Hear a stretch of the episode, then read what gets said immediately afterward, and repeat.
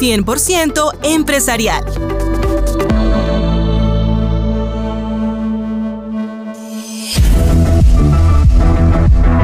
El empresario vanguardista que nos acompaña en este episodio del podcast 100% empresarial es Juan Felipe Montoya Muñoz, presidente de Huevos Quiques, una empresa líder en producción y comercialización de huevos ubicada en el departamento de Santander y en el norte del departamento del Cauca, Colombia. Vanguardia Podcast. Juan Felipe conoce la empresa y el negocio como la palma de la mano. Teniendo como mentor a su tío Enrique Muñoz Guerrero, Juan Felipe llegó a la incubadora de Santander, su esfuerzo, dedicación y visión única han hecho de este empresario un referente del sector avícola en Colombia. Hoy es él quien lidera un legado con el reto de alimentar con frescura a todo un país. Gracias a su gestión, Huevos Quiques ha implementado prácticas sostenibles en su producción y ha trabajado en estrecha colaboración con los agricultores para mejorar la calidad de los huevos. Además, ha invertido en tecnología de punta para mantener altos estándares de calidad y seguridad alimentaria. 100% empresarial.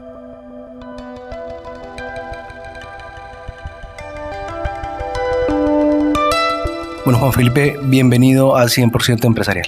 Muchas gracias a todos ustedes por la invitación. Estoy muy contento de estar acá y listos para las preguntas. Juan Felipe, yo quiero que comencemos hablando qué significa ser un pionero, un pionero en su industria. Empecemos que Quiques es la compañía más grande de producción de huevo en Colombia. Cuando una compañía es la más grande, es la responsable de llevar las ideas. No somos seguidores, somos los que creamos y los que generamos para que nos sigan. Esa es la responsabilidad del primero. Y de ahí nace ese ADN de compañía donde no es solamente desde el punto de vista mío como presidente de la empresa, esa no es solamente mi responsabilidad, tengo todo un gran equipo alrededor que nos dedicamos a eso, hacer cosas nuevas, a pensar distinto y de alguna manera hacer que la industria se transforme, que sea, que sea distinta, que no vean que un huevo es un huevo porque realmente no lo es, que hay detrás de todo eso, cómo creamos y generamos un vínculo entre nuestro producto y el consumidor y cómo hacemos que cada vez eso sea mucho más fuerte. Es un poco eso cómo hacer ese, ese vínculo cada vez más fuerte? Yo creo que lo más importante detrás de todo esto es el producto. ¿Qué hay? ¿Qué tan responsables somos nosotros como compañía creando y haciendo este producto? Porque esto no es un producto cualquiera, es un alimento. Entonces, ¿qué tan bien hecho y qué tan buenas materias primas utilizamos? ¿Qué tan bien tenemos nosotros a nuestras aves y todo lo que hay y se genera detrás? ¿Qué, qué ocurre detrás de todo esto? Y es la forma como el consumidor empieza a sentirse tranquilo y saber que detrás de todo esto hay una tranquilidad de alimento donde simplemente puedo ingerirlo y, lo puedo comprar y se lo puedo dar a mis hijos y eso pues detrás está la familia, eso es detrás de una ama de casa diciendo yo confío en esta marca, yo sé que ellos hacen las cosas bien y, aquí voy. Entonces es, es un poco más que, que, que simplemente decir yo vendo un producto. Hay una frase que me llamó la atención y que de hecho dije en la descripción al principio de este podcast. Es el reto de alimentar con frescura a todo un país. Esa descripción de dónde sale. Es que ese reto de alimentar, y hablamos un poco más de, de vamos más profundo que no es solamente alimentar, sino vamos hablando de nutrición. Y es el hecho de cómo no solamente se le da un producto a una persona, sino cómo hacemos que ese producto realmente sea benéfico para el consumidor, para nuestro cliente. Es un poco y parte de lo que nosotros estamos buscando con ese link que existe entre el consumidor y la marca. Es que nos vean a nosotros como una marca y como un producto que genera tranquilidad, que, me genera confianza y que me genera que es, parte de mi casa y, que de alguna manera cuando se sienta uno en una negociación, si somos contrapartes y está uno al otro lado del escritorio, es que se sientan del mismo lado y que sientan que fluimos y que, y que estamos en la misma tónica y como en la misma onda. Es, es básicamente eso. Vanguardia Podcast. Ahora quiero que me nombres cinco fortalezas que tú creas que deben tener en, en, cuenta todas las personas o todos los empresarios que son pioneros. Yo creo que una grande y fuerte es la perseverancia. A veces y para, para, hacer cosas nuevas y distintas, normalmente uno pensaría que todo el mundo, si yo se las digo y se la cuento a una persona, va a decir, claro, tiene toda la razón, así es. No, la gran mayoría va a decir, usted está loco, así no es, así no puede ser. ¿Por qué? Porque pues está fuera de lo común, y fuera de lo normal y fuera de lo ordinario. Pero si existe la perseverancia y detrás de eso va mi idea y sé que lo voy a lograr y sé que insistiendo voy a llegar a lo que me fijé como mi propósito y como a donde tengo que llegar, lo voy a hacer va en contravía de muchas cosas, va en contravía de, de, de, la gente que diga que no, que así no es, que, que, esa no es la forma y encontrará uno grandes aliados y grandes, no voy a decir enemigos porque pues no, no, no es enemigos, pero sí contradictores. Y yo creo que gran parte de la vida es esa. Y uno no es monedita de oro para estar cayéndole bien a todo el mundo y que todo el mundo comparta las ideas y, y todas las cosas, pero creo que esa parte en perseverancia es, es absolutamente indispensable. Otra que creo, y es más una frase que tenemos nosotros en la compañía, la utilizo muchísimo y es brutos pero decididos. Y cuando digo brutos pero decididos es que pareciera una frase donde dicen no tienen ni idea para dónde van, pero y lo están haciendo mal, pero básicamente es ese es mi norte y eso liga mucho con, con, con el hecho de, de, la perseverancia, pero es simplemente esa idea la como la tengo formada y hacia dónde voy, por qué tengo esa claridad y nos vamos con toda a sacar eso adelante. Pueden decir lo que sea, pero vamos y lo sacamos adelante. Entonces es, es un poco el, el brutos pero decididos, así nos funciona a nosotros. El foco, indispensable. Si yo arranco y tengo un proyecto y quiero mirar una cosa, pero pasado mañana ese proyecto, entonces esperemos y vamos más bien a mirar otra cosa, pasado mañana otra, pues finalmente no logro nada finalmente estoy, pero no estoy, estoy lleno de ideas y estoy lleno de cosas y de Exceles, pero nada en, en, la realidad y nada que yo pueda palpar. Entonces, si yo estoy buscando realidades, si yo estoy buscando logros, pues tengo que tener esos objetivos claros y ahí es donde está el foco.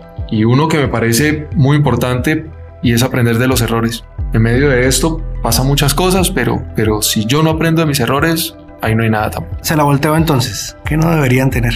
Una sola cosa. Falta de disciplina. Si no hay una disciplina detrás de todo esto, tampoco una persona indisciplinada, una persona no, no, no, no hay final. 100% empresarial.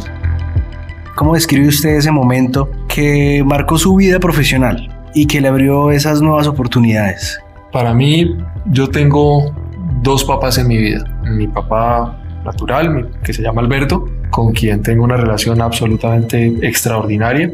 Me formó, me guió en mi vida y hay una persona que me hizo laboralmente que se llama Enrique, o se llamaba Enrique, murió hace 11 años casi. Y no sé por qué, pero con él existía un, vínculo muy interesante, confió mucho en mí y de alguna manera un proyecto que teníamos nosotros como compañía. Yo trabajaba en comercio exterior en, en, acá en Santander, en Quiques, y le presenté un proyecto a él en, en algún momento de la vida y producto de ese proyecto, haberlo sacado adelante, ir a hacer otra cosa por fuera de Colombia, específicamente en Venezuela, eso me catapultó. Y eso, eso hizo que, que tuviéramos que entrar a mirar cosas distintas, no solamente de comercio exterior y no solamente de lo que yo hacía en ese día a día, sino ya empezó a involucrarse finanzas, empezó a involucrarse muchas cosas y fue el voto de confianza y de credibilidad de él en mí, en ese proyecto, porque no había nadie que lo estuviera haciendo y, y, era de alguna forma era, era un proyecto muy sencillo para hacer de cualquier persona cuando digo sencillo es que pues ahí estaba.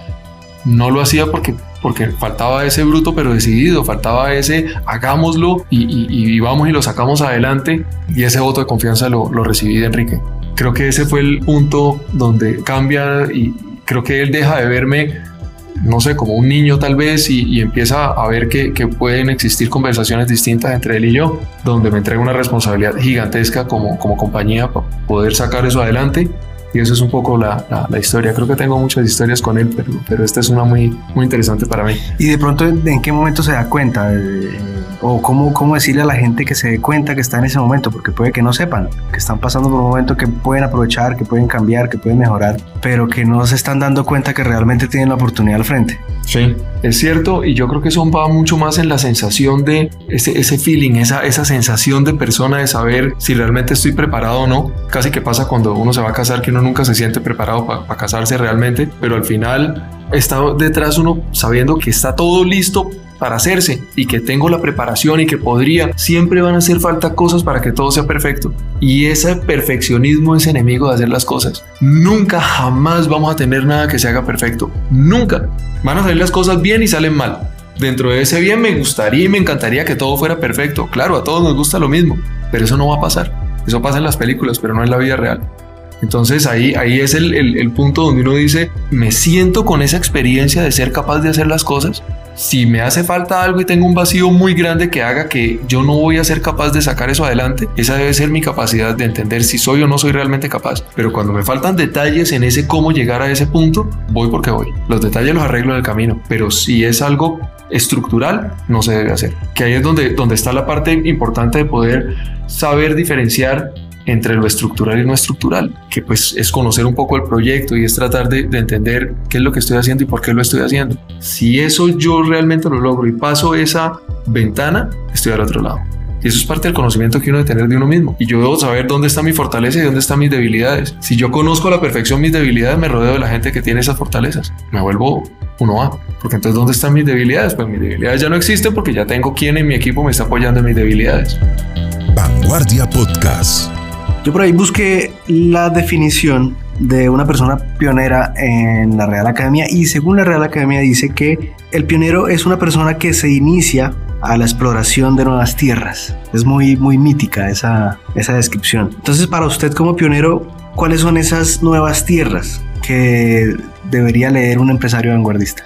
El salir de la zona confort, el estar fuera de esos status quo que mantienen a la gente pasmada y sonámbula. Y muchas veces pasamos nosotros por encima de temas absolutamente relevantes y nos sentimos tranquilos y nos sentimos bien. Que se podrían hacer mejor y uno cree que sí se pueden hacer mejor, pero no tratamos de hacerlo diferente. Porque qué pereza. Porque hay que esforzarse y porque le toca hacer uno las cosas distintas, o porque le toca madrugar, o porque le toca acostarse tarde, o porque le toca siempre chévere.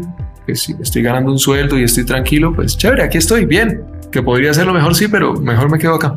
Y esa es como la zona de confort. Si quiero que las cosas sean distintas, adiós a las zonas de confort. Hay que definitivamente dejar muchas cosas atrás, hay que hacer sacrificios gigantescos, gigantescos. Y entre esos grandes sacrificados que he tenido en mi vida es mi familia, donde quisiera uno poder estar y dedicarle mucho tiempo, poder estar mucho más y todas las cosas, pero no se puede. Es no una cosa o la otra, pero es tratar de tener una balanza donde claramente nunca va a estar balanceado. Entonces, si va uno buscando eso y que todo sea perfecto y que todo sea equilibrio, eso es carreta, no existe.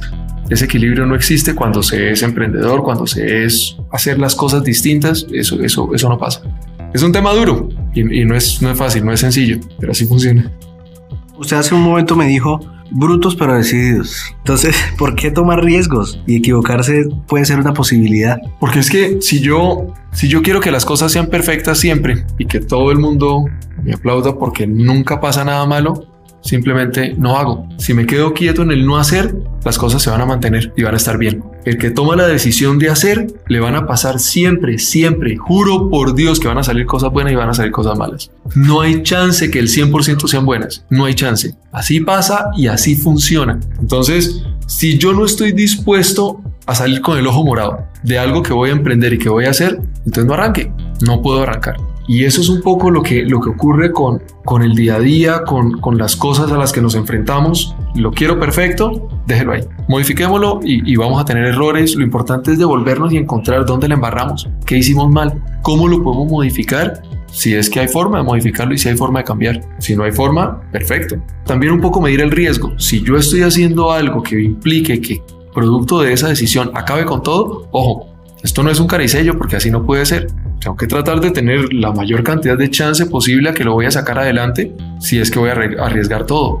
Pero nuevamente, mucho va en la confianza y en cómo soy capaz de hacer las cosas y cómo me siento con, conmigo y con la gente y con mi equipo con el que estoy. ¿Y cómo, y cómo va ese tema con el equipo? ¿Cómo, ¿Cómo lo manejan ustedes? Para que ellos sepan que pueden buscar, que pueden errar y que pueden aprender. Mi equipo son 2.500 personas en la compañía. No son 2, 3 o 4, sino son 2.500 personas en la compañía. Y mi equipo es absolutamente espectacular. Esta compañía no está hecha ni, ni la valoramos por los ladrillos, ni la valoramos por la maquinaria, ni la valoramos por nada de esto, sino lo valoramos por gente. Y es qué tipo de personas tenemos y quiénes son las personas que merecen tener la camiseta, no, hablamos nosotros de camiseta tatuada, ni siquiera puesta, sino es tatuada la camiseta con el Quiques. Y así funcionamos y, y, y las ideas fluyen de abajo para arriba, de arriba para abajo. Es increíble, es un equipo muy chévere, que es la compañía realmente.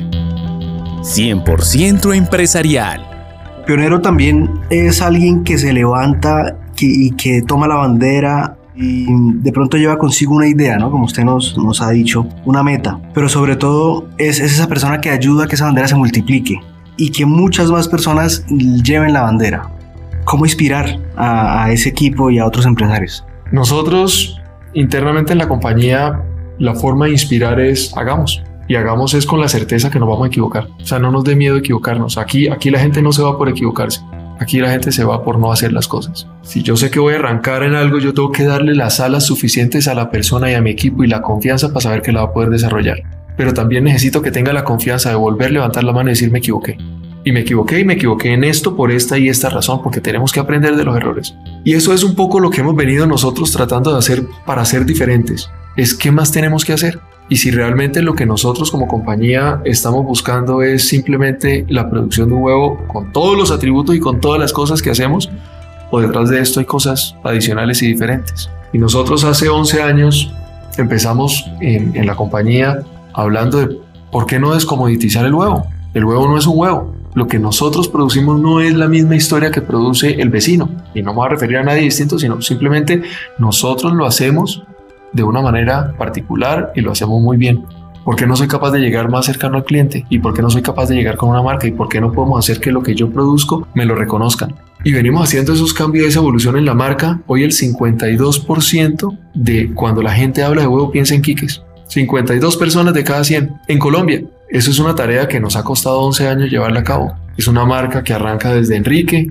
Quería que le dijeran Quique y nunca le dijeron Quique, pero así nace y por eso se llama Quiques Quique. Hemos venido haciendo esa transformación y hoy tenemos cosas distintas. No son solamente lo que les decía, no es solamente el hecho que la idea tiene que venir de, Juan Felipe, porque yo soy el presidente, entonces el que pone las ideas y el resto y las otras ideas que van llegando desechadas y así no sirven. No, esto es un conjunto, es una olla donde todos vamos metiendo ingredientes y vamos haciendo cosas y funciona muy bien. De hecho, nosotros tenemos autogeneración de energía con la gallinaza. Hoy somos casi 100% en, en, una granja, en la granja más grande que nosotros tenemos en el suroccidente del país. Producimos el 60% de las necesidades de nuestra energía con la misma gallinaza. ¿Cómo funciona eso? Es un biodigestor y el biodigestor lo que hace es que agregamos la gallinaza que se genera día a día en los galpones, una parte de esa gallinaza en un biodigestor y de ahí sale un gas metano. Es un, realmente es un biogás, pero dentro del biogás está, está el metano. Y el metano es lo que hace que, que, que se genere y que se mueva básicamente con un motor que es el mismo motor o parecido a los que tenemos en un edificio con una planta eléctrica, que esto funciona con ACPM, el de nosotros funciona con biogás, específicamente con metano y eso es lo que hace que lo mueva. Entonces nosotros hoy generamos 420 mil kilovatios de energía eléctrica con, con energía pues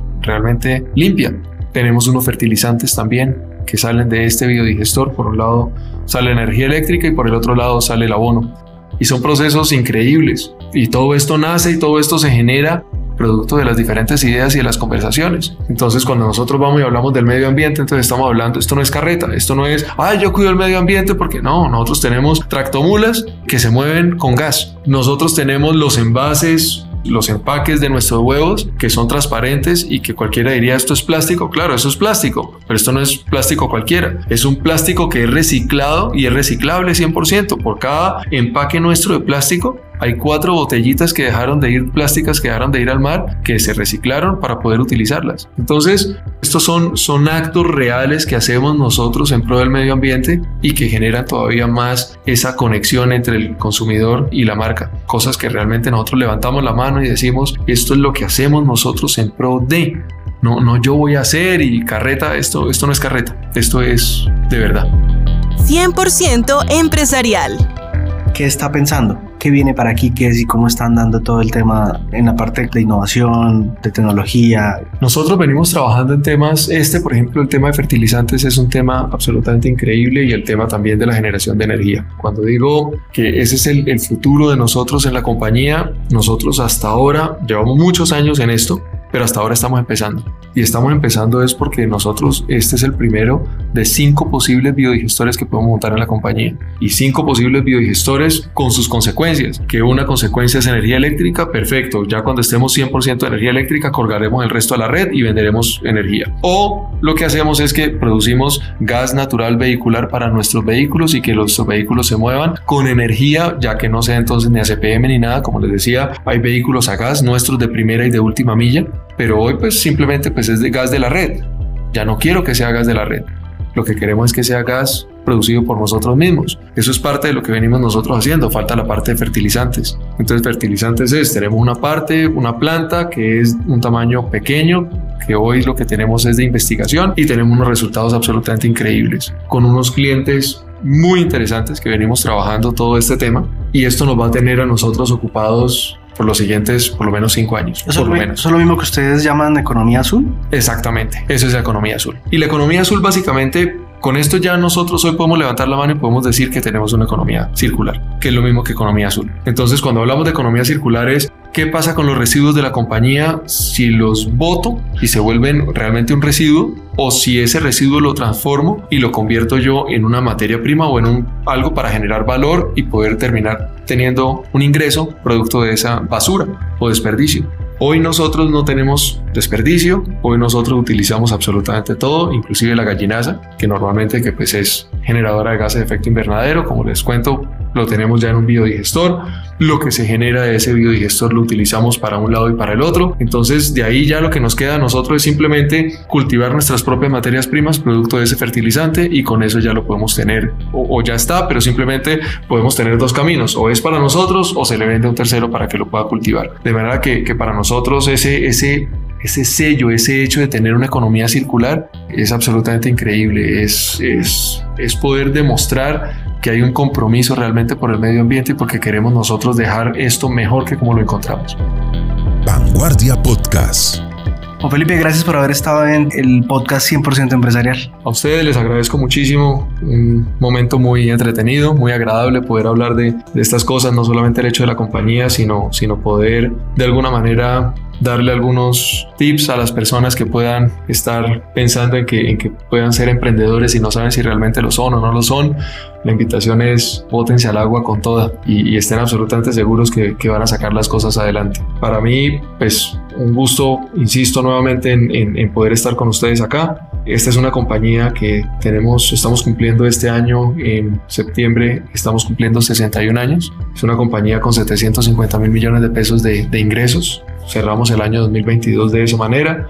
Hoy producimos casi 5 millones de huevos por día, tanto en el suroccidente del país, Caloto Cauca, donde hay una comunidad que, que, nos la llevamos también muy bien, una gente increíble en el verdadero Colombia, llamamos nosotros, que, que, es en, en, la parte del Cauca, en el departamento del Cauca, y en Santander, que es la otra parte donde nosotros tenemos nuestra producción. Tenemos 47 mil clientes directos, donde llegamos día a día lo más cercano posible al, al consumidor final, a nuestros clientes, y lo que les decía, el 52% de, de, la gente recuerda nuestra marca cuando estamos hablando de huevos. Entonces esto ha sido un, un viaje increíble en, en estos 10 años, que, que 11 años que llevo como presidente de la compañía pero 61 años de empresa donde estamos llenos de resultados no buscados en, en, esta empresa y que seguro pues a todos nos pasa los resultados no buscados. Entonces empezamos de una cosa, pasamos a otra, éramos incubadora, hoy seguimos siendo incubadora, pero no es nuestro propósito vender pollitos ni pollitas de un día. Y un poco es, es ese tema, cómo vamos migrando, cómo nos vamos manteniendo siempre como, como empresa y como personas. Y ahí está un poco el secreto de, de por qué hacer las cosas bien y cómo hacerlas. Vanguardia Podcast.